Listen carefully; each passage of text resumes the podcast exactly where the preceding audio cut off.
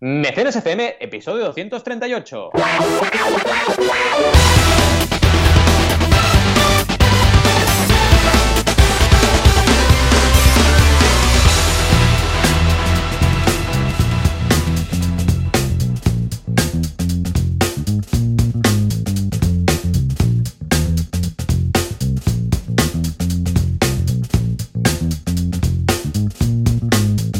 Bienvenidas y bienvenidos a Mecenas FM, el podcast donde hablamos del nuevo Zelda. Bueno, esto ya lo iremos haciendo, pero en realidad también hablaremos de crowdfunding, financiación colectiva, ya sabéis, esa herramienta única, indispensable para todos los emprendedores y emprendedoras para lanzar, validar, hacer crecer vuestros proyectos, ¿de acuerdo? Aquí estamos como siempre cada semana, Joan Boluda, consultor de marketing online, director de la Academia Online para Emprendedores, boluda.com y jugador de Zelda, Oh, y yo, que soy consultor de crowdfunding y también jugador y vicioso del Zelda. ¿Qué tal? ¿Cómo estamos, Joan? Hola, ¿qué tal? Muy bien, súper contento porque como todo buen celdero sabrás, si me he inventado el término, pues ayer salió Breath... Ay, digo, ay, Breath of the Wild, ya nos ¿cómo gustaría, estoy? ya. Buah, Link's Awakening, eh, que es una remasterización, bueno, es un remake, de que, no, no remasterización, que, que demonio, remake de arriba abajo, de Link's Awakening que jugué en su momento en Game Boy. Entonces está, está muy bien, la verdad, es súper distraído, no es de Breath of the Wild, y tienes que mentalizarte que no es Breath of the Wild, o sea, no vale hacer las cosas out of the box, pues sabemos que en Breath of the Wild la gracia es que puedes solucionar las cosas como te dé la gana, ¿vale? Como quieras. Yo recuerdo aún una, un shrine que se tenía que hacer un circuito eléctrico y no es que usara las espadas, que también se puede para, decir, sino que directamente pillé la espada eléctrica, le pegué peñazo al, al final del circuito y se abrió la puerta. Y yo, exacto, yo esto lo hice también en ese templo, ahora me lo has recordado, Y dije, era muy buena esa estrategia. Me sentí súper hacker, ¿eh? Bueno, Sí, pues sí, sí, sí. en este caso no, es un Zelda la vieja usanza. Esto quiere decir que, escucha, hay una forma de hacer las cosas y eh, tienes que dar con ella. Lo digo porque con Claro. Jan, que ayer pillamos una viciada del copón, ¿eh? Pues con Jan estuvimos empezando a... Yo ya no, yo no me acuerdo de nada de- del Breath of... ah, digo, yo del Link's Awakening jugué, hace me acuerdo prácticamente de nada, o sea que es... Pues en algún momento pensamos, ah, esto vamos a poder hacer aquí no sé cuántos, pero no. Y el rollo, pero ¿cómo que no? Si está muy claro, esto se puede hacer con esto. Pero esto pasaba en Breath of the Wild. ¿eh? Pero aquí no, aquí hay. no, esto se tiene que hacer con este arma o con esta cosa. Y si no es así, aunque en el mundo real se pudiera hacer, pues no se puede hacer aquí. Y claro, cuesta un poco renunciar a esto. Pero bueno, Sí. cuando ya el chip Breath of the Wild, pues ningún problema, te lo muy bien, muy divertido. Lo único que avanzamos la- el doble de lentos, porque estoy con mi partida, entonces voy avanzando, descubro una mazmorra, hago la mazmorra, no sé qué, no sé cuántos, y luego Sean dice, vale, ahora sal de tu juego, métete en mi Y juego. déjame a mí, ¿no? Y déjame a mí llegar aquí mismo. Entonces, claro, tardamos el doble, ¿no? Pero aparte de esto, muy bien. Es algo, es curioso porque dice, ah, Sam se fue a dormir, Paul también, bueno, se quedó dormido en el sofá. Y al final ya dice, al final nos hemos aquí. Como, qué mono, el rollo, "Jo, ¿te acuerdas que hacíamos las cosas cuando estaba yo solo, mm, que no tenía hermanos y todo esto y tal? Oh, Y digo, oh, qué bonito, dice, pero claro, también le, le- le daba pena que no estuviera, bueno, Sam, pero Paul también le daba un poquito de pena, qué pena, ¿eh? Que no esté, pero, o sea que, muy bien, muy bien. Bueno, dentro de poco ya verás cómo te va a pasar mismo con, con Aran, porque que va a viciarse con estos padres que Eh, tiene. Es que seguro que será, vamos, un jugón empedernido. Además, ya les atrae el tema de las consolas a los, a los niños y las niñas, ¿no? Pero claro, si encima tus padres son jugones, ya eso no, no puede pararse, ¿no? También nosotros estuvimos jugando ayer un ratito, porque no daba para más ya el cuerpo a las horas que, que nos pusimos a jugar, y fue muy guay, porque es muy Ah, nostálgico, ¿no? Nosotros un- ayer optamos por uno juega y el otro mira, Vale. pero te juro que también pensamos en algún momento, ostras, igual estaría bien tener dos consolas en casa Mm. para poder jugar a la vez. Imagínate cómo estamos, ¿eh? Pero Bueno, bueno, es bueno. un juego muy apto para Carminas, ¿eh? Eh, el Sí, sí, mi, mm, mi Link's mujer que a la que siempre decimos en broma que si algún personaje en alguna serie, en algún cómic, en donde se pincha la- el dedo con, una, con un alfiler, ya no puede Ya no ser para pasa. car- porque sale una gota de sangre y ya no puede ser. Sí, de hecho van a añadir un PG de estos 13, un PG Carmina. que va a ser. Exacto. Entonces va a ser un nuevo. Apto para ella. Y entonces ya quiero decir todos los pools. Pues Exacto. no, la verdad es que es un, vamos, un juegazo, lo recomiendo muchísimo y todas las personas con videojuegos y tal, y son un poco de nuestra quinta, que ya jugaron a Totalmente, totalmente. La verdad es que es un poquillo un tentepié para la siguiente parte de Breath of the Ah, Wild, sí. que estamos todos aquí desde el tráiler con muchas ganas. Y bueno, es ir avanzando un poquito en este vicio tan bonito que tenemos. En fin, cuéntanos un poco novedades Yo también de, ahora, de sí, justo, justo antes, eh, para rematar lo que comentas, el otro día Sí. hacía un análisis de, madre mía, padre, familia, número 40 años y jugando al Zelda. Y se me hacía raro, porque esto no es, no es normal, o sea, pero entonces me di cuenta, estos días con la crisis de los 40 estoy muy reflexivo, ¿eh? pues me di cuenta que es lo mismo que con el fútbol. O sea, vale, a mí no me gusta el fútbol. El otro día lo decía en Astro, decía, es que yo ahora no sé quién está jugando en el Barça. O sea, me imagino que Piqué está aún porque, no sé, pues gente habla mucho de él, pero ya no sé quién está, no sé quién es el entrenador en estos momentos y no te miento, no sé quién es el entrenador del, Barça, ni sabría decirte ningún, aparte de Piqué, si es que uh, ninguno. O sea, el otro día, eh, ya te digo, bueno, y Alex estaba igual, ¿eh? Porque decía Xavi. yo igual, yo igual que ti, igual que, tú, igual que Alex. No sé, pero es que ni del Barça ni del Madrid, en, el otro día no sé qué, qué jugador decía y me, me dijo Laura, Laura, ¿eh? ¿Pero qué dices si este ya no está? Y era del Barça o del Madrid. Y dice, no, Cristiano Ronaldo, puede ser, Cristiano Ronaldo. Ay, Dios, Cristiano Ronaldo. Creo que no, no. ah, Este es del, era del Madrid. Era, era, ¿no? pues me enteré la semana pasada que no, ¿vale? O sea, para que veas mi nivel de desconexión brutal, pero muy feliz. Entonces, claro, pensaba, claro, pero por, como no tengo el hobby fútbol, pues tengo el hobby consola, punto. O sea, pero es lo mismo. Es, es em, un, un, rato de desconexión, de circo, de pan y circo, ¿no? De los romanos, de, vale, pues a mí el ah. fútbol no y tal. ¿Y mis hijos qué va a pasar? Pues lo mismo. ¿Por qué? Porque yo, como no ven fútbol en casa, ¿vale? Yo soy el raro, porque, porque mi padre sí que veía fútbol. Es del Barça, y sabía decir todo. Pero yo no. O sea, en casa he sido el, que ha dejado, el que ha roto la tradición de ver el fútbol, supongo. Sí, yo igual, yo igual. Mi, hermano, es que fíjate las cosas, mi hermano es futbolero. O sea, mi hermano jugaba fútbol. ¿eh? Eh, Sí, y yo no. Yo, a ver, jugué hmm. porque todos los niños jugaban a fútbol en esa época, ¿no? Es que yo en el patio jugaba porque todo el mundo jugaba eso, pero a la que podía pillar un G-Joe y jugar ahí a muñequitos por ahí me iba con el G-Joe, ¿sabes? Pasaba olímpicamente del fútbol. Yo es que me agobiaba mucho estar todo el rato del patio sudando y acabar y llegar a clase todo sudado, todo rojo. ¿Sabes qué digo? Pero ¿qué, qué, qué, es esto? No sé, algo, algo debe, debe tener mi genética de algún antepasado que no le gustaba sudar. Porque esto de ir y empezar a correr y chutar y llegar a, casa, a, la, a clase, luego todos los niños metidos ahí, todos sudados y todos que están rojos ahí, ¿sabes? Y, meterte en la clase, yo pensaba, yo me quedo aquí con mis shows, ¿sabes? Y la madre feliz, imaginación, al poder, esto de chutar. Y, además que, se hacían entradas y uno... tú, y yo nos tendríamos que haber conocido eh, en el, en, el, parvulario. Porque es que soy igual. O sea, yo cuando salgo a correr, vale, estoy corriendo, entonces Eso sí, igual sudar. Claro. Pero si estoy, por ejemplo, en la calle, odio sudar. Eh, en cualquier contexto que no sea voy a hacer deporte y a correr, me, lo odio. Sí, sí, claro, ahí estaba en el patio, luego te ibas a clase. No, ahí no puedo sudar. Claro, no, no, totalmente. Bueno, total, lo que venía a decir, así como hay muchos niños que te saben decir el, el 11 del Barça y del Madrid y el entrenador y qué fue, quién marcó el penalti de la final de no sé qué, de no sé cuántos y todo, pues mis niños pues saben que, yo qué sé, pues que necesitas 13 corazones para pillar la Master Sword en Breath of the Wild y que em, hay 999 semillas Korok y que no sé qué, que no sé cuántos, ¿vale? Bueno, es lo mismo, es lo mismo. Lo único que pasa es que uno es fútbol, es una industria millonaria, que tal y que cual. Y el otro es la de los videojuegos, que es lo mismo. Pero, escucha, lo único que antes no había, porque nosotros hemos visto consolas, claro, nuestros padres ya les pilló mayorcitos. Entonces, claro, es más difícil. Eh, ¿Qué, tenían ellos? No tenían Netflix, no tenían. O sea, solo tenían tele, es que solo tenían tele. En su juventud había la tele, y la tele era lo que echaban. Y lo que echaban. El gran espectáculo un poco distante era el fútbol.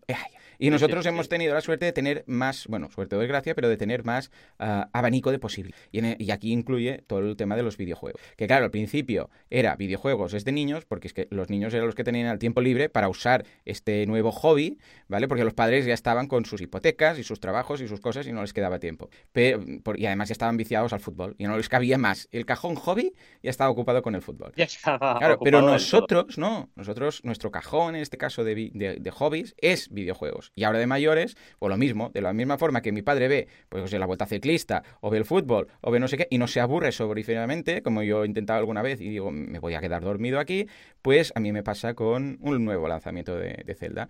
Y con una ilusión como un niño de, tres años o de cinco años que, llega a los Reyes Magos, ¿eh? O sea que muy bien. Mira, cada uno que haga lo que le apetezca y sobre todo que todos tengamos nuestro momento de ocio porque es importante, es importante para poder luego estar productivos, ¿eh? Yo eso cada vez lo cuido más porque he dado cuenta de que al final se va la productividad en ello. Totalmente, totalmente. Si te estás, si te obsesionas con el, con el trabajo, aunque te apasione, porque nos apasiona el trabajo a todos los emprendedores y emprendedoras, pues va a ser malo al final. Entonces tienes que tener tus momentos de, vale, ahora me dedico a mi, a mi desconexión, a lo que me gusta, a mis aficiones, etcétera, ¿no? En fin, bueno, vamos a por ello, sí, como bien dices, que si no, vamos a alargar más. Venga, Y ya ve que el asilo, ya hablasteis mucho del Zelda, así que no podemos aquí pasar. Sí, sí, pero es que claro, es lo que ocurre, ¿no? Es como cuando llega el Día de Reyes, pues lo mismo. Exacto, en fin, el Día de Reyes habla del Día de Reyes. En, boluda.com, eh, curso de Visual Studio Code, que es un pedazo de curso de un software de Microsoft, curiosamente, que recomiendo. Ya ves tú qué ha pasado aquí. Bueno, pues es un editor de código. Está muy bien, es gratuito, multiplataforma, está en todas partes y es raro, pero es muy liviano. O sea que todos aquellos programadores que le echen un vistazo, que lo prueben, porque es muy práctico, muy chulo trabajar con él. O sea que ahí queda la recomendación y si queréis aprender más, pues en boluda.com. Por otra parte, ha sido una semana basada en el evento. De hecho, hemos hecho ahora un poco de reunión con Valentí para acabar de ligar cuatro cosas del evento. Va a ser un evento muy chulo, ya lo sabéis, queda una entrada a la venta el día 19 de octubre, es la última, o sea que seguramente hoy se va a acabar, eh, igual sois de los últimos que lo podéis pillar, y va a ser el día 19 de octubre. Y tenemos que decir que a todas las personas que escuchan este podcast les conviene de forma, no quiero hacer spoilers, pero todos los que escucháis este podcast os puede ayudar muchísimo ir al evento de este año. Y hasta ahí puedo leer. Y ahora tú, Valentín, cuéntanos, va, ¿Qué ha guardado pues mira, Muy, muy rápidamente, bueno, evidentemente en el evento coincidimos porque hemos estado ahí preparando cosillas, pero además de ello, nueva clase dedicada a la primera P del marketing mix en banaco.com, la primera P, y lo estoy ligando todo con crowdfunding, como no podía ser menos. Em, y en segundo lugar, en la parte de equity, hemos trabajado el timeline de pre-campaña de equity crowdfunding, que esta clase la ha hecho Adrià, que ya lleva cuatro cursos en banaco.com. Y por cierto, esto, mira, me acuerdo ahora, eh, mientras estaba hablando, hemos llegado a la clase número 500 en banaco.com, así que estoy súper contento. Sí. Eh, Hay Juanca, un aplauso ahí. Muy bien, muy bien. 500 clases, ¿eh? Madre mía, muy bien, muy bien. Sí, como la canción de Sabina, 500 clases. Y, luego además, solo decir que hemos hecho un monográfico de Lock Guitars, que es un proyecto que me encanta, que son guitarras para niños y niñas.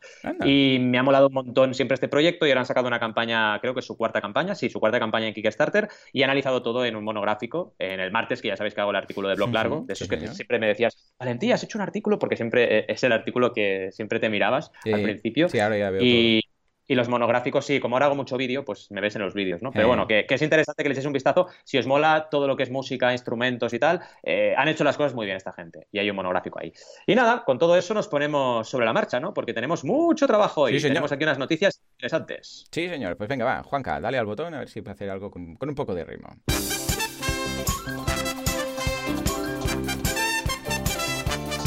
Empezamos con Stock Crowd, que consigue 5 millones en inversión.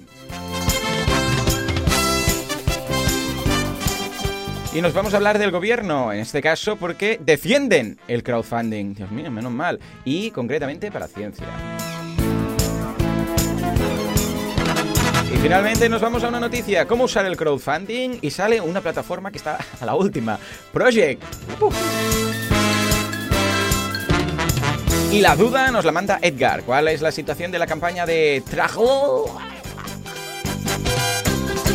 Bueno, va, Valentí, unos titulares que me llaman mucho la atención, sobre todo la reaparición con ave Fénix aquí en una, en una noticia de Project, ¿no? Es la plataforma que creaste en su momento. Pero empezamos por Stock Crowd, porque lo ha petado mucho, 5 millones, pues pero además la primera hora ya fue definitiva. ¿eh? Esta gente eh, además está haciendo las cosas muy bien. Hemos hablado poco de ellos, básicamente porque no están enfocados en que hables de sus campañas, ¿vale? Porque son un sistema que lo que hace es, em, con un software, te crea tu propia plataforma, ¿vale? Entonces, están más enfocados a B2B. Como, como sería, el estilo Millolab. Sí, sí, sí, como Millolab, que es la empresa de mi ex socio Alberto, que estuvimos en Project, que luego hablaremos de ella, pero enfocada, sí, sí, enfocada exactamente igual. Pues este, esta empresa ha levantado para ellos 5 millones, ¿vale? O sea que van a, en los próximos meses, vamos a ver un crecimiento bestial de Stock Crowd a nivel internacional, porque este, esta ronda de inversión que han conseguido para ellos mismos es para Entiendo que lo han hecho en su plataforma, ¿no? No, no, ah, al final ha sido Venture Capital. Sí, sí, sí. Ah, vale. O sea, no lo han hecho por crowdfunding. Mm, curioso. Claro. Curioso. Sí, porque ellos no, ellos al final no, no son plataforma. no, no, no son plataforma, pero como tienen un software para hacer campañas, para entendernos, es raro que no utilicen su propia tecnología. Vamos, se me hace raro si yo tuviera un software de crear campañas de crowdfunding in the house, para entendernos, y levantara una ronda, o sea, o sea, o quisiera inversión, lo haría a través de crowdfunding y concretamente de esto. Pero bueno, estas. Sería predicar con el ejemplo, como por ejemplo hace crowdfunding. Estoy muy de acuerdo contigo, ¿eh? Mm. sería lo, lógico. Pero bueno, es que claro, como ellos tampoco em, son expertos, digamos, eh, bueno, las plataformas no tienen por qué serlo tampoco en asesorar a proyectos, ¿no? Mm. Pero claro, conoce las métricas en primera mano porque su negocio es alojar las campañas de crowdfunding, ¿no? Mm. Entonces, eh, tiene mucho sentido que lo hagas en tu propia plataforma si tú eres una galería de, proyectos de crowdfunding, ¿no? Aquí como en realidad tú no entras lo que hacen ellos es el software este, aplicarlo a sus clientes y sus clientes son los que hacen las campañas, pues bueno, supongo que les queda un poco más lejos. Pero yo igualmente hubiese hecho lo, que tú has dicho, hubiese hecho una landing mía con mi software y hubiese hecho la campaña por crowd, ¿no? Pero bueno, mm, al final la decisión ha sido suya y sus motivos tendrán, ¿no? A partir de ahí, eh, lo que nos cuenta es un poco la historia del artículo, que es del periódico, por cierto, un gran artículo, un gran periódico hablando de crowdfunding, cosa importante, y lo ha escrito bien, así que dos puntos positivos, dos gallifantes. Eh, nos explica también un poco qué pretende hacer en los próximos años. Ah, eh, a partir de aquí, Exacto. Lo que pretende es alcanzar una cifra de negocio de 20 millones de euros en 2022, ¿vale? Son un poco los, eh, las previsiones de crecimiento y para conseguirlo cuenta con 3,5 millones de euros de la ronda que hemos hablado. No, perdón, 3,5 millones de una ronda que levantó el año pasado más los 5 millones que he levantado ahora. Así que ya empieza a ser una cantidad bastante, bastante fuerte. ¿Cómo, cómo funciona su modelo de negocio? ¿Cobran por cada instalación de la plataforma o cómo, Cobran un fijo y un variable. O sea, te cobran un fijo por la instalación y luego te cobran un variable por eh, lo que recaudas en la campaña. ¿En serio? Hostia, pues no lo veo yo muy... O sea, cara al emprendedor, porque claro, dices, voy a tener que pagar ambas cosas. No se enfocan en emprendedores, se mm. enfocan en comunidades. Por ejemplo, ahora me lo invento porque seguro que no son clientes suyos, pero imagínate que te vas a la Joso Comic y dices, Joso, para tus alumnos, te monto aquí una tal. Pues es un poco, te monto tu plataforma de crowdfunding. Sí, pero yo no me gusta, o sea, no estoy de acuerdo. Es como si alguien me dijera, mira, te voy a montar un e-commerce y te voy a cobrar esto por montar el e-commerce y luego de cada venta que hagas con el e-commerce te voy a cobrar un porcentaje, ¿verdad? Que la gente diría, pues, eh, ¿sabes qué? Te vas para casa de acuerdo que no, y juegas con el Zelda. No, no estoy de acuerdo con, este mm. planteamiento. Hombre, a ver, que lo están petando, ¿eh? Porque si han recaudado 5 millones, pues fantástico. Pero yo como emprendedor diría, perdona, a ver, yo te pago para que me crees un Fucom y como es que si a cualquier cliente le digo que para montar el aunque no sea un WooCommerce, aunque sea algo a medida, ¿eh? para montarle un sistema de e-commerce. Luego le voy a cobrar una comisión de cada venta que haga. El, el cliente, ¿verdad? Que me mandaría paseo. Pues no entiendo, como en el lo que ocurre es que tú, lo mismo. O sea, tú montas un, marketplace o montas cualquier eh, proyecto web eh, y, no es que ahí quede, puedes dar servicio de mantenimiento, pero bueno, ahí queda, lo cobrarías también el servicio de mantenimiento. Pero en este caso, por ejemplo, la licencia la tienes crowd no la tiene el cliente. la licencia, porque piensa que hace inversión y recompensa, ¿vale? Cuando tú haces inversión, tienes que estar autorizada por la CNMV, por el Banco de España, y al final la canalización sí que la hacen a través de ellos, ¿vale? Aunque tú veas el, eh, digamos, vale, vale. todo. Pero esto en inversión. Sí. Vale, pero en recompensa. En recompensa no. La excusa, porque si dices, va, vale, pues entonces no voy a tener que pagar esto, no sé qué, no sé cuántos, pero yo vería más lógico como cliente. Ojo, que a ellos viva la pepa, ¿eh? Porque claro, digo, oh, mira, cobramos de aquí, cobramos de allá, pero para hacer un tema de recompensa, escucha, tú me montas la plataforma y, hace falta, pues es que te sale, depende de cómo te sale más barato tener un tío ahí, un programador que solo se dedique a eso. Pero claro, cobrar, es que sería, ya os digo, ¿verdad que sería muy surrealista que alguien montara un e-commerce y luego pidiera un porcentaje de todas las ventas? Pues lo mismo. No sé, curioso, es curioso que la gente en otro ámbito acepte condiciones que en, en otro sector o con otra tecnología se echaría las manos a la cabeza, ¿no? Esto pasa muchísimo, ¿no? Pasa ya con el debate mítico de los autónomos, ¿no? Que es, ¿por qué vas a la peluquería y pagas después de que te corten el pelo y vas a un programador y le dices, no, mira, te pago el 10% y luego te pago el otros 20% si me gusta lo que haces y luego te pago... Es un poco, estoy de acuerdo contigo, la psicología del consumidor es bastante eh, caprichosa, ¿no? A veces. Y con una cosa aceptas una, unas condiciones y con otras no. Es curioso. ¿Millolab funciona igual o funciona...? Millolab funciona, mm, es más como mantenimiento, creación y mantenimiento. o sea, el modelo es, yo creo... Exacto, es más coherente, es lo que dices tú. es, vale, claro, te cobro por mis horas de programación. ahí está, por las mm. Horas y por lo que pido, ¿no? Quiero esto, esto y esto, ¿vale? Pues tanto al mes. Pero no, ah, ah, si, si tienes más éxito y lo petas más, pues yo cobro más. Es, mm, vale, y el riesgo lo pongo yo, ¿no? Ah, en ese caso, estoy más de acuerdo con el modelo de, de Millolab. Un día tiene que venir Alberto para contar. Sí, pues cuando quieras. Eso, Venga, vamos, estará encantado y le apetecerá. Lo invitaremos y que nos cuente esto, porque lo quiero plantear cómo lo ve y exactamente cómo lo, cómo lo hacen ellos y cuál es su forma de pensar. En fin, que, que, se me, ha, que me pues, lo siento por el rant, pero es que oh. cuando no me encaja no me puedo callar. ¿eh? Venía al hilo, al final Sí sí, sí, Pues venga, va, nos vamos a la siguiente, en este caso, que el crowdfunding, bueno, parece que no quiere prohibir, en este caso, algo, poner una ley que dices, madre mía Dios, sino que está de acuerdo con el crowdfunding, lo defiende, y concretamente en el mundo de la ciencia. A ver, cuéntanos. Sí, de hecho, a ver, los políticos tampoco, nunca se han puesto tampoco en contra. De hecho, a ver, Pedro Sánchez ha hecho crowdfunding, eh, Podemos ha hecho crowdfunding también, Juntas Podemos, perdón, Unidas Podemos. Ya me pasa igual que con el fútbol, ya con la política, no, ya no, me acuerdo ni el número de los partidos, ¿no? Pues también ha hecho crowdfunding, y en este caso Borja Sánchez ha defendido el micromecenazgo para agilizar la financiación de la ciencia. Eh, bueno, y es importante eh, que tengamos un poquito. Es un consejero de ciencia e innovación eh, llamado Borja Sánchez, ¿vale? Que yo tampoco estoy muy docto en estas cosas. Y, bueno, informa de que el problema de fondos es, acuciante y que el sistema del micromecenazgo lo que está haciendo es, bueno, flexibilizar un poco o destensar un poco la cuerda de la falta de fondos en este sector, ¿vale? Es importante también destacar que tenemos, por ejemplo, en España Capital Cell, que en ese sentido está ayudando mucho a toda la parte de biotech, también de ciencia en general, etcétera, ¿no? Y también que han habido bastantes campañas de crowdfunding fuera de lo que es Capital Cell, incluso de recompensa, que han optado por el crowdfunding para financiar estudios, para financiar diferentes campañas para poder investigar, ¿no? Y esto es interesante. ¿Qué ocurre? Que siempre funciona más una campaña que tú, por ejemplo, estés haciendo un tratamiento en Capital Cell y estés planteando un retorno de la inversión, suele funcionar más, recauda más que una campaña de donación. Es triste, ¿eh? Porque deberíamos todos involucrarnos con estas investigaciones y si hace falta donar, pero la gente no, lo hace tanto. En cambio, invertir sí, parece, ¿no? Entonces, bueno, eh, explican en este artículo que es de la voz de Asturias eh, todo un poquito casos de éxito en este mundo y no solo nos cuentan, pues eso, la opinión de, este consejero sobre, sobre el crowdfunding, ¿no?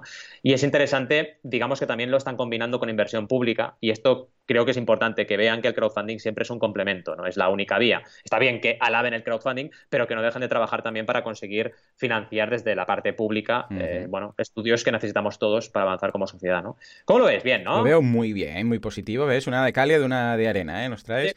Eh, y sí, totalmente, y es curioso porque alguien se podría plantear una, campaña de crowdfunding social, que pues para investigación de las, por ejemplo, de las eh, enfermedades raras y tal, o, una maratón, estilo como la que hacen muchas cadenas de tele cada año, ¿eh? por Navidades, que suelen hacer pues la maratón de TV3 y tal, para causas concretas. Pero, pero claro, esto funciona de forma limitada, tristemente, como indicas tú. En cambio, si lo planteas como inversión, escucha, al final, el final, lo que vas a conseguir, quizás va a ser mejor para esa persona que necesita una cura o esas personas o ese colectivo, ¿no? Aunque sea un poco más egoísta quizás, pero claro, la fin justifica los medios en el sentido que, bueno, pero si al final sale una cura o sale una mejora de la esperanza de vida o de la calidad de vida de ese colectivo y a cambio además unos pues ganan dinero, mm, pues bueno, mira, al menos el que quiere curarse lo que quiere es que se cure. Eh, o sea, lo que quiere es curarse, ¿sabes? Con lo que, tristemente, a veces, pues mira, tenemos que recorrer un poco en lugar de al social al, al crowdfunding de inversión, bueno, en este caso, vamos a decir, de ciencia para conseguir el mismo resultado. ¿eh? Es curioso, ¿eh? Es lo que decíamos, es todo psicológico. Muy bien, muy bien. Pues nada, nos vamos a finalmente a la resurrección, bueno, no es resurrección, pero al menos en los medios de Project, porque, escucha, hablan de cómo usar el crowdfunding y aparece tu plataforma. Sí, nos ha, parecido, nos ha parecido muy gracioso y, vaya, básicamente es la curiosidad, ¿no? Porque aquí en, en lainformación.com nos hacen un artículo el 18 de septiembre de 2019 de cómo financiar un proyecto mediante crowdfunding y en un momento determinado, bueno, hablan por ejemplo de Ángel González, que siempre le tenemos en CrowdAce de Universo Crowdfunding, un crack, y que sabe mucho de crowdfunding. Y claro, cuando llegan a las plataformas, hablan también de Marta Pizarro de Lánzanos, y cuando llegan a las plataformas, hablan de las principales plataformas en España y mencionan a Lánzanos, Goteo o Project. Claro. ¿Sabes? y Project, claro, es una plataforma que creamos en 2011 y cerramos en 2014. Entonces, creo, creo, creo, me da la sensación de que la persona que ha escrito este artículo se ha basado en otro artículo y que ese otro artículo debía ser de 2013. Porque no lo entiendo. Además, no entiendo que no hable de Berkami porque Berkami, bueno, voy a ah. buscar el término por si está. No, no está. O sea, no hable de Berkami en todo el artículo, ¿vale? Y mm. claro, es que Berkami es la más grande. Juntas todo lo que han recaudado estas tres plataformas, incluida la mía, y no, no llegan ni al 20% de lo que ha recaudado Berkami, ¿no? Entonces, eh, cuidado, hay que hablar de ello. Igual ha pensado que eso pues era para, no sé, para hippies que hacían creaciones culturales, yo qué sé. sí. sí. Sí, sí, sí, Para hippies que hacen solo cultura, ¿no? Que dices, madre mía, madre mía.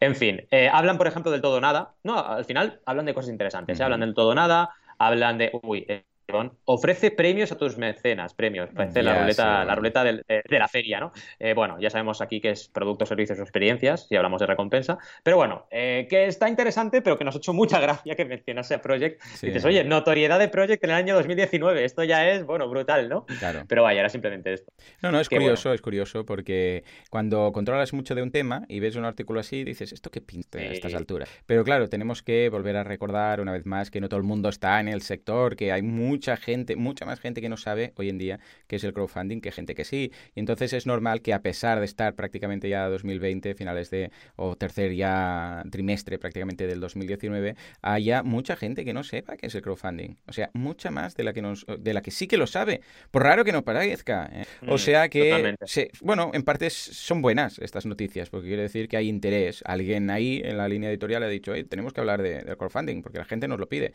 Pues vamos a hacer un, un súper... Es como si ahora ahora, yo leyera un, un artículo de qué es WordPress. Eh, es un sistema para hacer páginas web que no sé qué. diría, pero ¿está a estas alturas? Bueno, pues en crowdfunding sí. Muy bien, pues venga, va. Ahora sí, nos vamos con la duda. Nos lo manda Edgar y nos dice, hola Joan y Valentí, un fuerte abrazo. Es en relación a esta campaña que comentaron en el episodio 191. Veo que las entregas estaban previstas para este mes y este año. Y veo a los mecenas quejándose, ¿eh? Mm, pon un...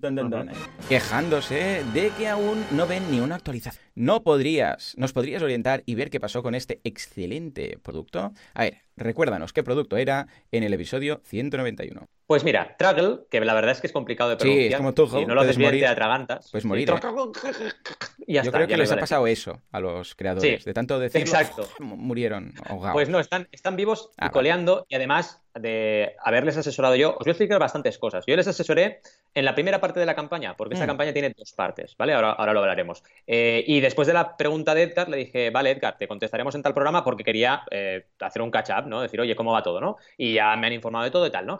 Y os voy a contar. Lo primero es decir que es, recordad a la gente, recordar a la gente que es, que es un traductor. Es como una especie de, bueno, de auricular que te pones en la oreja y tiene también eh, un pinganillo para hablar y tú lo que haces es hablar en un idioma y él con un speaker, con un altavoz, traduce al idioma que tú quieras. Y al revés también, si alguien habla en chino, pues te lo traduce a tu idioma de origen, ¿vale? De forma que es un traductor simultáneo, bastante simultáneo, ¿vale? Es como si tuvieras un traductor o traductora simultánea al, lado, ¿vale? Básicamente.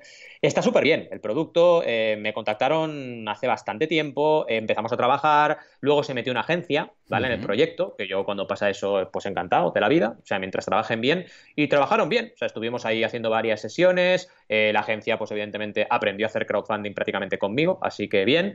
Y a partir de ahí, ¿qué ocurre? La campaña acabó con éxito. Si os fijáis en mi portfolio, la campaña acabó con 116.000 euros aproximadamente de recaudación. Sí, sí, sí. En Indiegogo muy bien, pero luego siguieron con InDemand, que ya sabéis que esto de InDemand es seguir recaudando. ¿Qué opinión tengo yo sobre InDemand?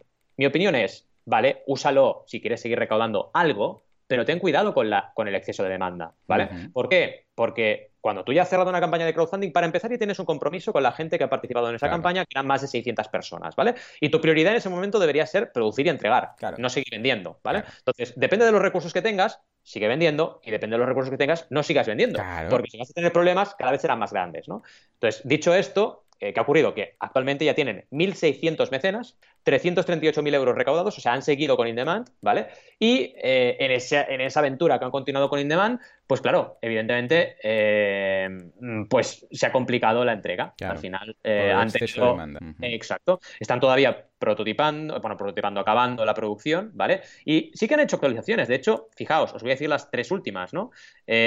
la penúltima es de julio de 2019 la, perdón, la antepenúltima, la penúltima es de 21 de agosto y la última es del 19 de septiembre. O sea, ah, tenemos ayer, anteayer. Igual cuando nos lo mandó la duda, pues aún no había estado. Bueno, la verdad es que han ido actualizando bastante, porque esto sí que les dejé muy claro que tenían que hacerlo. O sea, yo en post campaña marco unos hitos y siempre estoy a la disposición de mis clientes, ¿no? Si me hacen WhatsApp, si me hacen mails, si tenemos que hacer una sesión más, la hacemos, porque tienen que estar ahí. Eh, pues bueno, seguramente fue eso, fue entre la de abril y la de julio, que Edgar dijo, ¿qué está pasando? ¿no? Porque yo siempre lo que hago es voy entrando recurrentemente, aunque no me contacten, a los clientes que ya he cerrado y que no me han entregado la recompensa y miro si han hecho updates o si la gente se queja. Un poco que es lo que hizo Edgar con muy buen criterio, ¿no?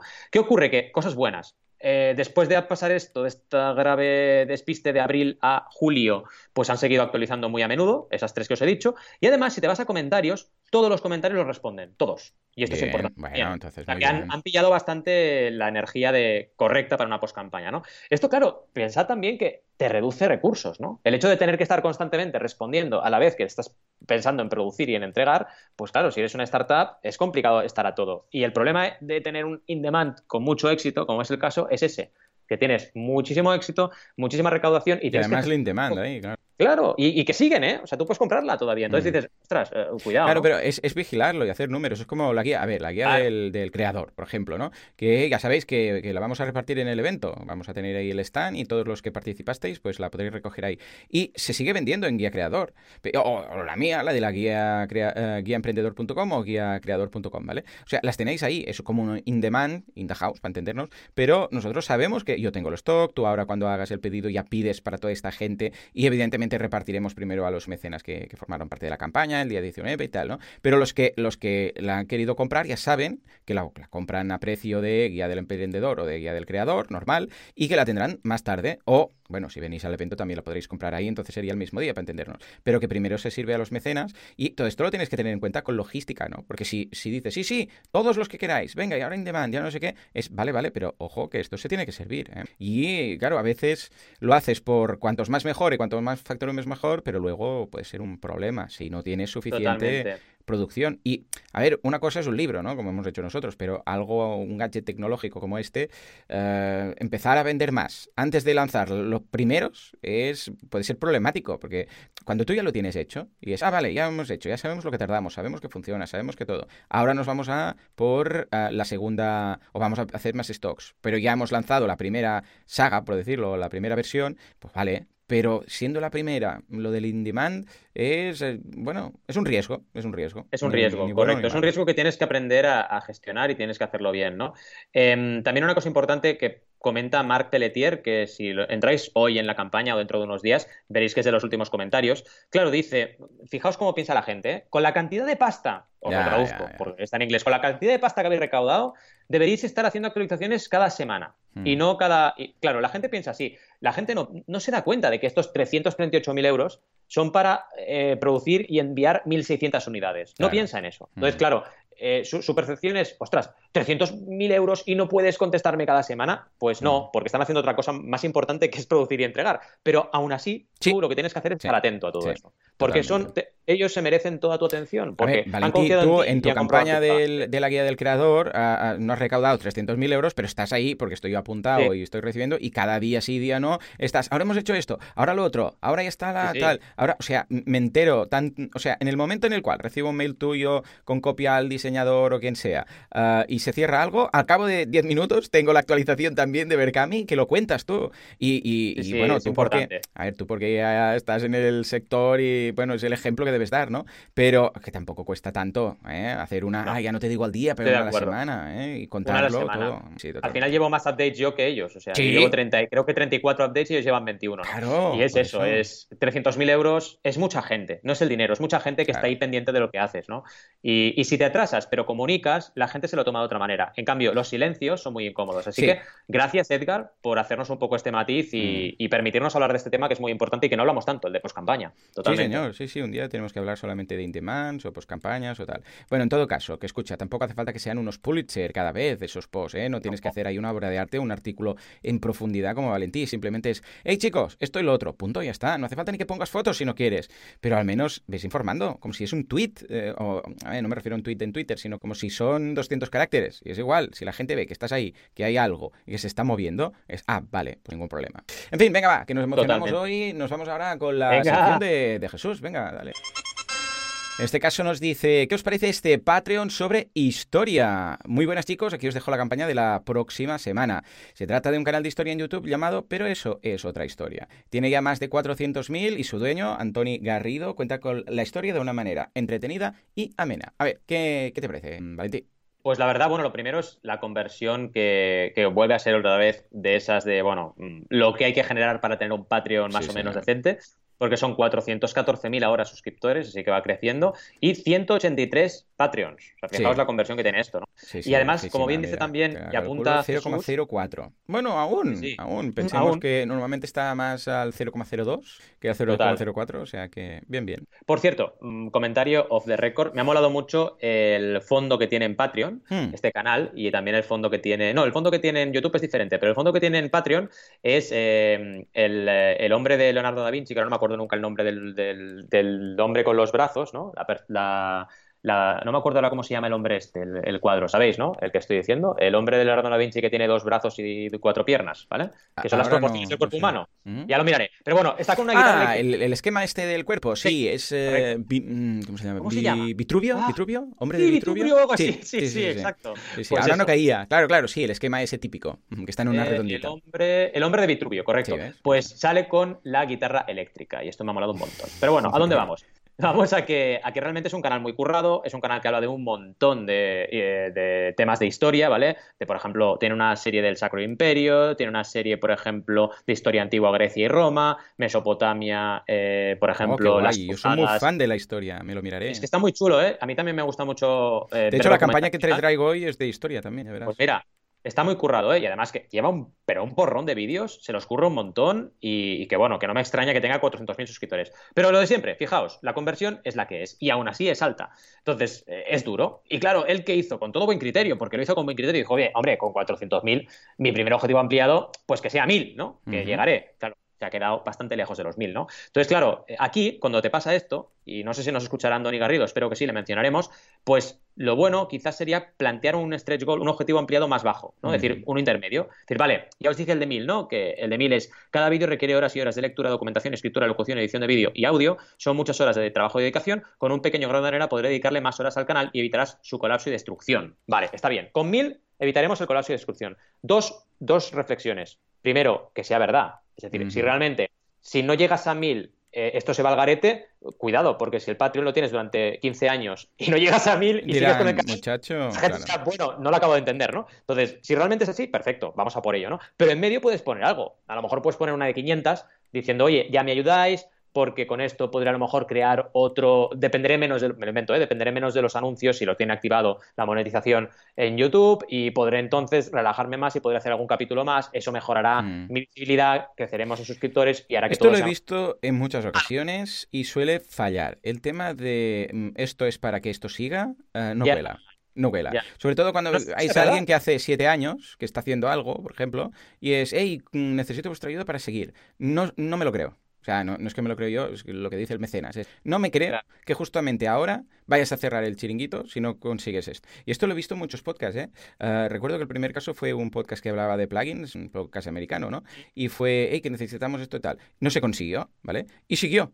Claro, entonces es, eh, y no era Patreon, ¿eh? era una campaña normal en Kickstarter, un sitio. Y es que eh, o, planteas algo rollo, chicos, el día tal me echan de aquí, yo que sé, rollo santuario, ¿no? Que nos echan, no tenemos sitio donde ir y mm, si no, todos los animales pues no sé qué haremos con ellos y esto es, es, el, el, el o sea, esto es la catombe o no se lo creen. Entonces, claro, en lugar de decir que el primer objetivo ampliado es para seguir, que no es verdad, porque seguirás, porque entre otras cosas yo creo que quien ha hecho todos estos vídeos es porque le gusta el tema y dudo que si esto ahora no funciona lo vaya a dejar, ¿eh? Ah, al menos si, si, realmente es esto, se tiene que plantear como Mm, vamos, o sea, como alarma, alarma, hacer un vídeo de decir, chicos, mm, si para diciembre o el día 1 de enero no se ha conseguido esto, tengo que cerrar porque es que, eh, yo qué sé, pues necesito, yo qué sé, mm, trabajar, tengo otro trabajo porque tengo que pagar algo, voy a pillar otro trabajo, si puede ser este, voy a seguir y si no puede ser este, lo voy a cerrar. Y un rollo ultimátum o no cuela, ¿vale? En el caso que no cuele, porque realmente vas a seguir, bueno, pues entonces cuenta y di, hey, chicos, me gustaría hacer más de esto. Y ahora tengo trabajo, pero me gustaría vivir de esto. Entonces, os propongo lo siguiente, si llego a tanto voy a hacer un vídeo más cada semana o voy a hacer un no sé qué cada tiempo. Y ya está. Y entonces sí, entonces ningún problema, la gente lo ve. Dice, ah, que si participo y entre todos tal, tendré un vídeo más de esto que me gusta tanto. Vale. Pero lo otro ah, es que simplemente la gente no se lo cree. Ojo, depende de cada ocasión. Totalmente. Cuando es verdad, es verdad, ¿no? Eh, en campañas puntuales esto lo hemos visto mucho y sí que funciona más, porque es en plan, es todo o nada. Si llego, mantengo esto y si no llego, no lo mantengo, ¿no? Pero aquí, como es un recurrente el plantear tengo que llegar a mil para que esto sea sostenible es creíble, pero tienes que marcar un horizonte temporal también, como dices, ¿no? No tienes que decir esto es eterno, no, hombre, no, tenemos que llegar a mil en un año o a mil en seis meses, porque es que si no, lo voy a tener que dejar. Entonces, plantealo así y otra cosa, comunica coherentemente. Si a ti te va tu canal y es un canal que has dedicado años y esfuerzo, vas a estar cada día comunicando, intentando que eso salga adelante. Mm. Entonces, sé coherente también con el mensaje que lanzas en Patreon y comunícalo muy a menudo, que la gente lo vea, eh, pon tus banners en todas partes y bueno, cúrratelo para llegar a esos mil, ¿no?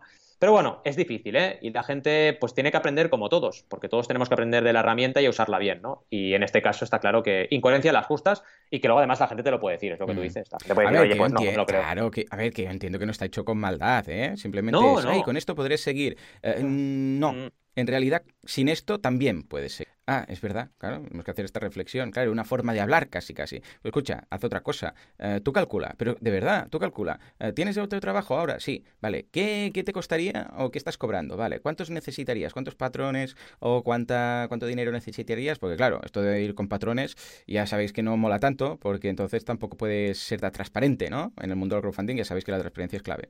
Vale, ¿cuántos, eh, ¿cuánto dinero necesitarías para igualar de Patreon? Resta impuestos, resta todo para dedicar en lugar de ocho horas a tu trabajo y luego eh, tiempo extra para esto, solamente para esto. Ah, pues mira, necesitaría, no sé, 2.000, 3.000 euros o 3.500, pues entonces le resto esto, lo otro, no sé qué, la comisión y me quedará algo igual a mi sueldo. Vale, pues cuenta esto.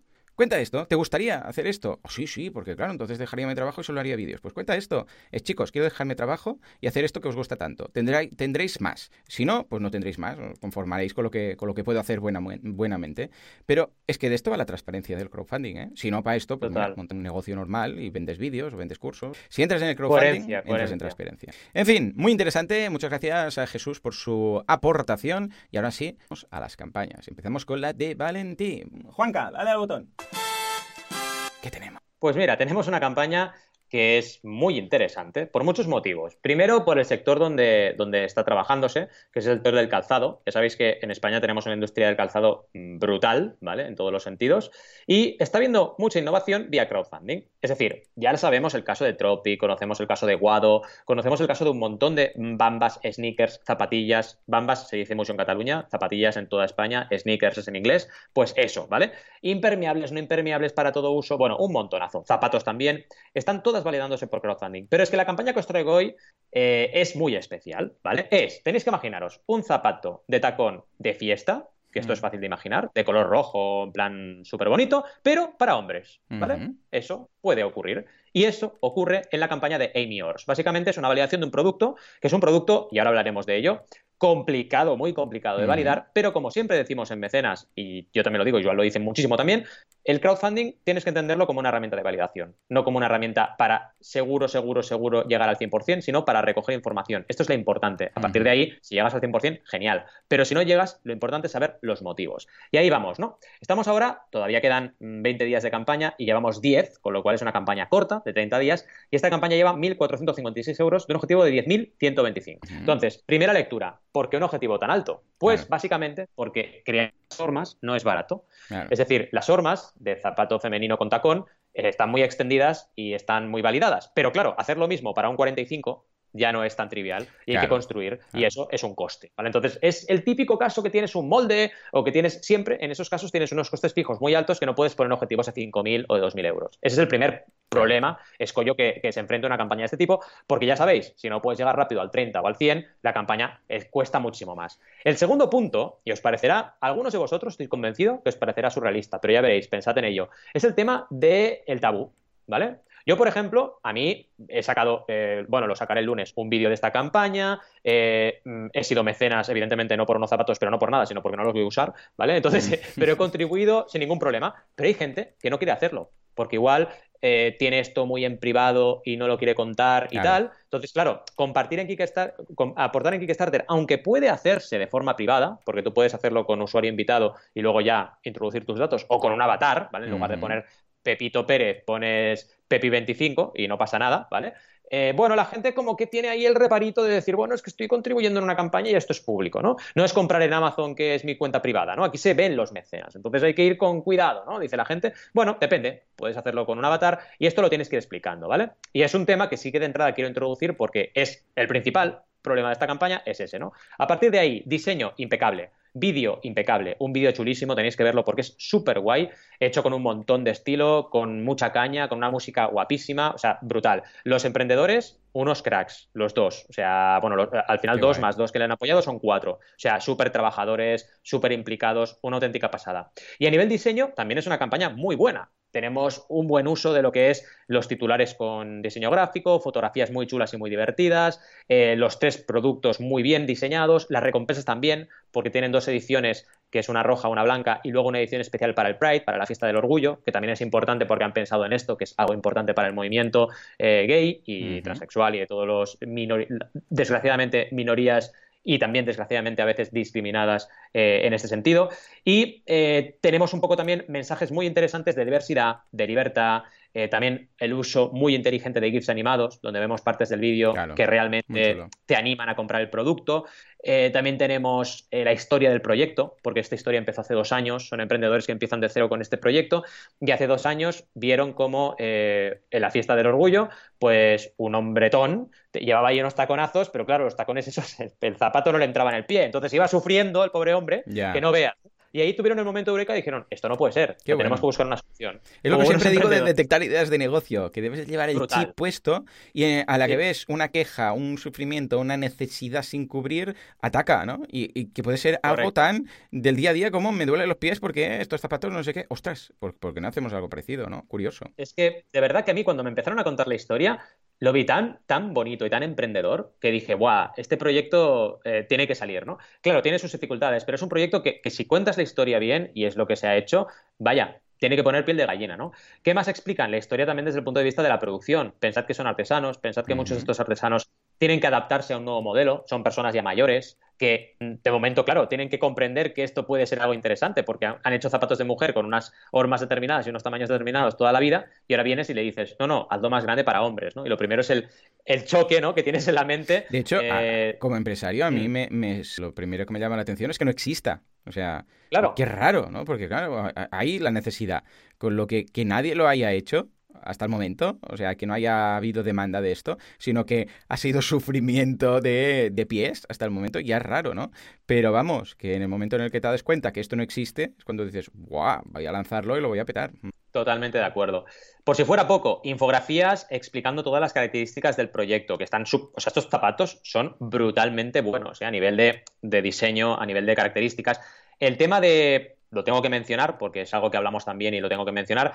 El tema del eh, cuero, ¿vale? Ya sabéis que yo soy vegano y siempre que entro en proyectos de este tipo, eh, pues intento trasladar mi filosofía, ¿no? Eh, nos contaron que era, estaban investigando porque una de sus prioridades es hacerlas veganas y 0% con material animal, pero todavía tiene que funcionar el proceso de creación, ¿vale? Entonces están con, esta, con este compromiso y es algo importante también porque esta comunidad concreta que puede acoger el proyecto es muy sensible también en ese sentido, a los animales y tal, ¿no? Así que es un tema que tienen en mente y es importante que, también se diga, ¿no?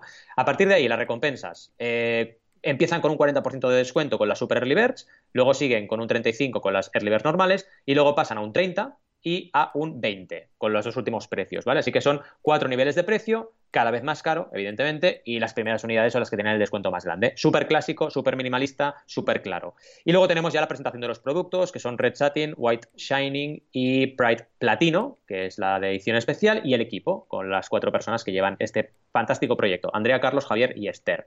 Y ya acabamos con el timeline, la guía de tallas, esto es importante, porque en todo producto de calzado tienes que poner eh, la guía de tallas para medirte, en este caso, el pie y saber si te va a ir bien o no va a ir bien el, calzado. Y las redes sociales proyecto. ¿Cómo lo ves? lo veo un proyecto muy ambicioso, por lo que dices tú, porque es un proyecto que, bueno, hasta cierto punto igual la gente dice, ah, yo quiero, pero no quiero que se sepa, pero no sé qué, pero no sé cuántos. Me recuerda que tiene ciertas similitudes con, el caso de Kokoro, ¿no? Que decíamos, de, es un mm, tema de estos medio tabú, por triste que es el mundo en el que vivimos, ¿vale? Y por otra parte, además le tenemos que añadir, por si no fuera poco todo esto, el tema de lo que acabas de comentar de las tallas, que el tema de la ropa, los zapatos, entre ellas. A ver, una cosa es una chaqueta, un abrigo, que, bueno, te va un poco más grande, un poco más chico, no, eh, pero, otro es una camisa entallada, por ejemplo, y otro, que es casi que lo peor, yo diría, son unos zapatos. ¿Por qué? Porque los zapatos, si te van grandes o te van pequeños, mm, en rara ocasión te van a servir, ¿vale? Es decir, que vender zapatos es de lo más difícil, porque, porque tiene que ir perfecto el tamaño, o casi perfecto. Pues bueno, cualquier otra cosa de ropa, un poquito más, un poquito menos, vale, pero el zapato es que tiene que irte, pues como un zapato, o sea, como horma para el zapato, ¿no? Que se dice. Entonces, uh, sumadas las dos cosas, es un proyecto, por eso digo que es todo un reto, con lo que yo lo veo muy bien enfocado. Creo que han pensado o han pre-pensado ya en todos estos temas y lo han enfocado muy bien, lo han solucionado muy bien, informando a la gente, explicándolo todo, mm, vamos, presentándolo con toda la transparencia posible y además con esta guía que va a ayudar mucho a que la gente no pille una recompensa. A mí me pasó con Tropics, no lo pillé porque pensé, pues si no me van bien, mm, ya veremos mm. cuando, cuando alguien tenga, cuando yo sepa de alguien que viene, no sé qué, me puedo probar las de alguien, no sé qué. A Nahuel, por ejemplo, le pasó que pilló un número y, le va más pequeño de, y no las puede llevar porque le va muy justas y un lío con el que historias. Ah, pues es por estas cosas. O sea que contra viento y marea pero emprendiendo con crowdfunding. O sea que fantástico. Muy bien. Totalmente. Y ahora me voy a la mía, por favor, Juanca. Qué ganas, qué ganas. Oh yeah, oh yeah. Pues estoy muy contento con esta campaña porque es de esas que ha llegado a mí. Pero no por temas de crowdfunding, no porque queremos salir en mecenas, no porque no sé qué. No, ha llegado a mí porque yo estaba escuchando un podcast eh, de astronomía, en este caso, que mm, a mí yo soy muy fan de aprender cosas nuevas, ¿no? Historia, antes hablamos de historia, la semana que viene os traeré también un caso de un podcast de historia que tienen un canal en Patreon y tal. eh, y entre otras cosas, pues también astronomía, ¿no? Todo esto de dónde estamos en el universo y estas cosas. Y buscando en Spotify, podcast y tal, pues encontré uno que se llama Astronomía y algo más. Y dije, bueno, voy a probar. Y nada, pues son dos astrónomos que hablan de astronomía. ¿Qué va a ser si no, no? Y nada, hablan pues de la astronomía, de cómo se hacen las cosas, de qué es una nebulosa, de qué es un tema solar, que claro, se ponen, a ver, a veces hay días que se ponen un poco técnicos y ahí te pierdes, ¿vale? Y cuando te pierdes ahí dices, bueno, pues eh, lo entiendo, pero no, o sea, so- más o menos entiendo de lo que me están contando, no al detalle, porque se ponen muy técnicos a veces, pero la gran mayoría de cosas, pues, las entiendes. Y, y nada, el otro día, pues, em, en los últimos episodios, pues empecé a escucharlo por el primero, y ahí cuando vaya por la mitad empieza a hablar de Patreon, eh, que nos hemos abierto un Patreon y tal. Y dije, hombre, pues vamos a ello. Se llama Astrovlog, con V, Astro, V-L-O-G, y es de Ricardo García. Es el host de este podcast, tiene ya 74 patrones, está recaudando 353 dólares cada mes y tiene una campaña de Patreon. Entonces, eh, vamos a hacer un repaso. Por un lado, tenemos 353 euros de un objetivo único ah, que tiene de empleados, que es de 800, ha picado fuerte, y básicamente dice, con tu aporte ayudarás a que el podcast Astronomía y algo más se pueda seguir realizando todas las semanas y mantener el podcast sin publicidad. Bueno, bueno, hemos hecho un paso más. Fijémonos que al principio decía, ah, ayudarás a que el podcast se pueda seguir realizando. Hasta aquí esto era suspenso, ¿vale? Septembrino, fallo septembrino, que decía nuestro profe, etcétera. Pero dice, y mantener el podcast sin publicidad. Bueno, vale, pues entonces ya sí, ya me gusta un poco más. Quita la publicidad. Pero lo que nos debemos preguntar es, primero, ¿está cobrando 800 dólares al mes de publicidad? Pues, Claro, porque si cambia una cosa es por la otra. Eh, ¿Realmente? Eh, o, escucha, igual de publicidad no tiene nada. Sí tiene algunos episodios que menciona alguno, pero yo dudo que saque 800 euros con esas menciones porque son muy puntuales, al menos donde estoy yo ahora del podcast. ¿eh? Con lo que debemos hacernos dos preguntas. Primero, eh, igual de publicidad sacas 300 al mes. Pues escucha, ¿por qué no haces 300? Objetivo 300 y Mm. dejo la publicidad. No 800. Oh, 800 es más. Bueno, pero pon otro objetivo para 800, ¿vale? Es la, la gracia es esta. ¿Cuándo estás ingresando publicidad? 800. Entonces sí, no digo nada. Entonces adelante. Pero estás ingresando 800 en publicidad si sustituyes una cosa por la otra. Esta es la primera pregunta. Y segunda pregunta, ¿a la gente le molesta la publicidad? Porque claro, igual dices, hey, hey, quitaremos el anuncio si pagáis esto cada mes. Igual la gente dice, ah, no, el anuncio no me molesta. Cuando, si me interesa, lo escucho. Si no me interesa, le doy a skip, ¿eh? 15 segundos, pu, pu, pu, hago tres clics, que es lo que dura más o menos un anuncio, 30, 40, 50 minutos, eh, 50 minutos no, 50 segundos, y me lo salto. Y ya está. Claro, a cambio, pagar por pulsar tres veces el botoncito. Eh, claro, tenemos que plantearnos si a la gente le molesta tanto. Y luego que yo pondría más objetivos ampliados. Y, una vez más, recurrentes. Quitar la publicidad sí se podría considerar recurrente, porque lo, la quitas de cada episodio, pero igual no es algo que motive a la gente a apuntarse, ¿vale? Esto por un lado. Por otro lado, recompensas. Bueno, tenemos una de 2 dólares, que es para contribuir a la continuidad del podcast, y ser parte del grupo de Slack. Bien, estamos bien ahí, ahí, fantástico. Formas parte de la comunidad. 5 dólares, contribuirás a la continuidad y serás parte del grupo privado en Slack. ¿Eh? ¿Cómo? A ver, he tenido un déjà vu. Pero espera, 10 dólares, contribuirás a la continuidad del podcast y serás parte de un grupo privado de Slack. O sea, que por 2, 5 y 10 dólares tengo lo mismo. Exactamente, tengo un copiar-pegar de las recompensas. A ver, a ver, a ver. Yo entiendo que hay una parte en el mundo del crowdfunding de donación y de hecho Patreon te permite, no hace falta que crees más recompensas, te permite poner una cantidad a elegir, ¿vale? Pero claro, si tú vas al súper y ves la misma salsa tomate a 2, 5 y 10 euros, todo igual, dudo que haya mucha gente que llene el carro con las de 10. Y por otro lado, luego ya cambia a los 20 dólares todo lo anterior más mención en el podcast, o sea que bien, entonces ya vamos ahí, esa parte de mencionar al patrón o al mecenas, guay. Y finalmente, la de atención, salto de 20 dólares a 500, ¿vale? Que es un salto importante. Todo lo anterior más una mención dedicada y personalizada en cada episodio del podcast. Vale, aquí me he perdido. O sea, pago 20 y tengo una mención en el podcast. Y pago 500 y tengo una mención dedicada y personalizada, mm, no entiendo la diferencia. Seguramente hay, ¿eh? pero no se entiende la recompensa. Tendría que contactar con Ricardo, decirle, perdona, ¿qué diferencia, eh, ¿qué diferencia hay? Y por otra parte, hay algo que no, me cuadra. Dices en cada episodio del podcast. Quiere decir que la de 20... Ah, adiós. o sea, solo en uno, pero ahí pone mención en el podcast. Eh, ahora ya no me queda claro si el de 20 es para un episodio del podcast o para todos, porque dices mención mientras yo vaya pagando, yo voy ser, siendo mencionado, o no, o es solo uno. Porque claro, si no, no sale a cuenta que porque la dedicatoria eh, sea personalizada, o sea, dedicada y personalizada es la diferencia, de 20 a, 500. Ahora ya no sé, si el de 20 es un solo día, si en el de 20 me mencionan, pero claro que es personalizada, porque si dicen mi nombre, pues que tiene que ser personalizado sí o sí, ¿no? Y si no, 500, pero ¿qué diferencia hay? Lo veo un poco como que no lo acabo de entender.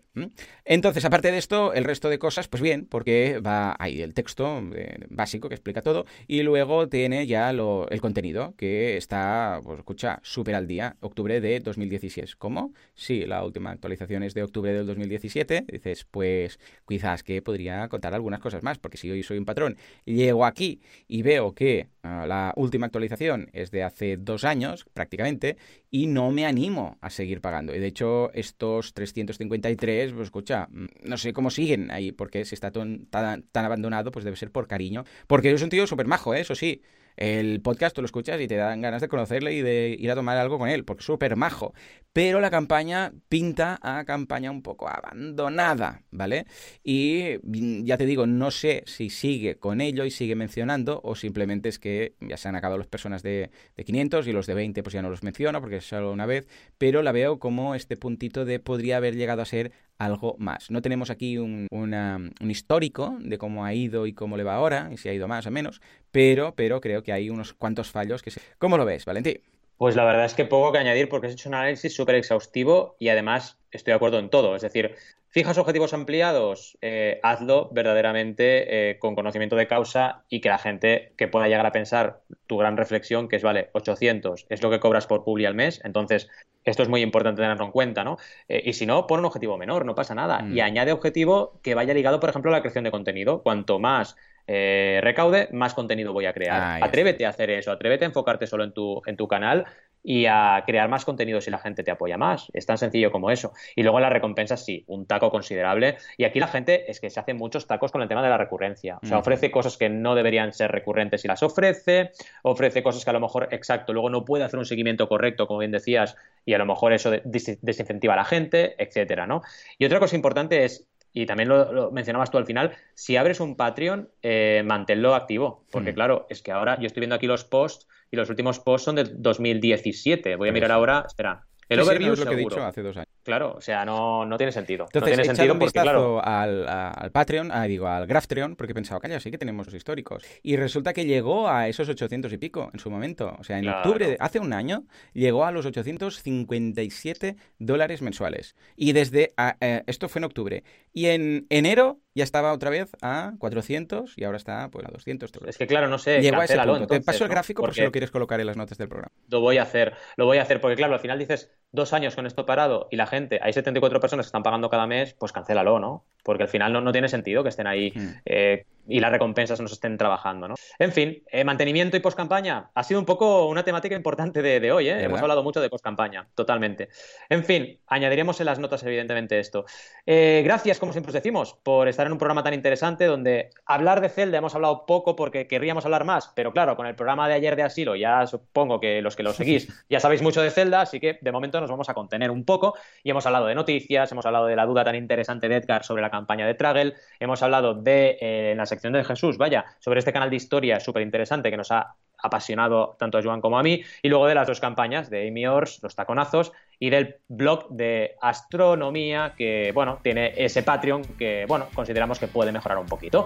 Gracias, como siempre os decimos, por estar ahí al otro lado, por acompañarnos en estos análisis, en esta eh, fantástica aventura de descubrir cada semana campañas de crowdfunding, estrategias técnicas para que lancéis vuestros proyectos.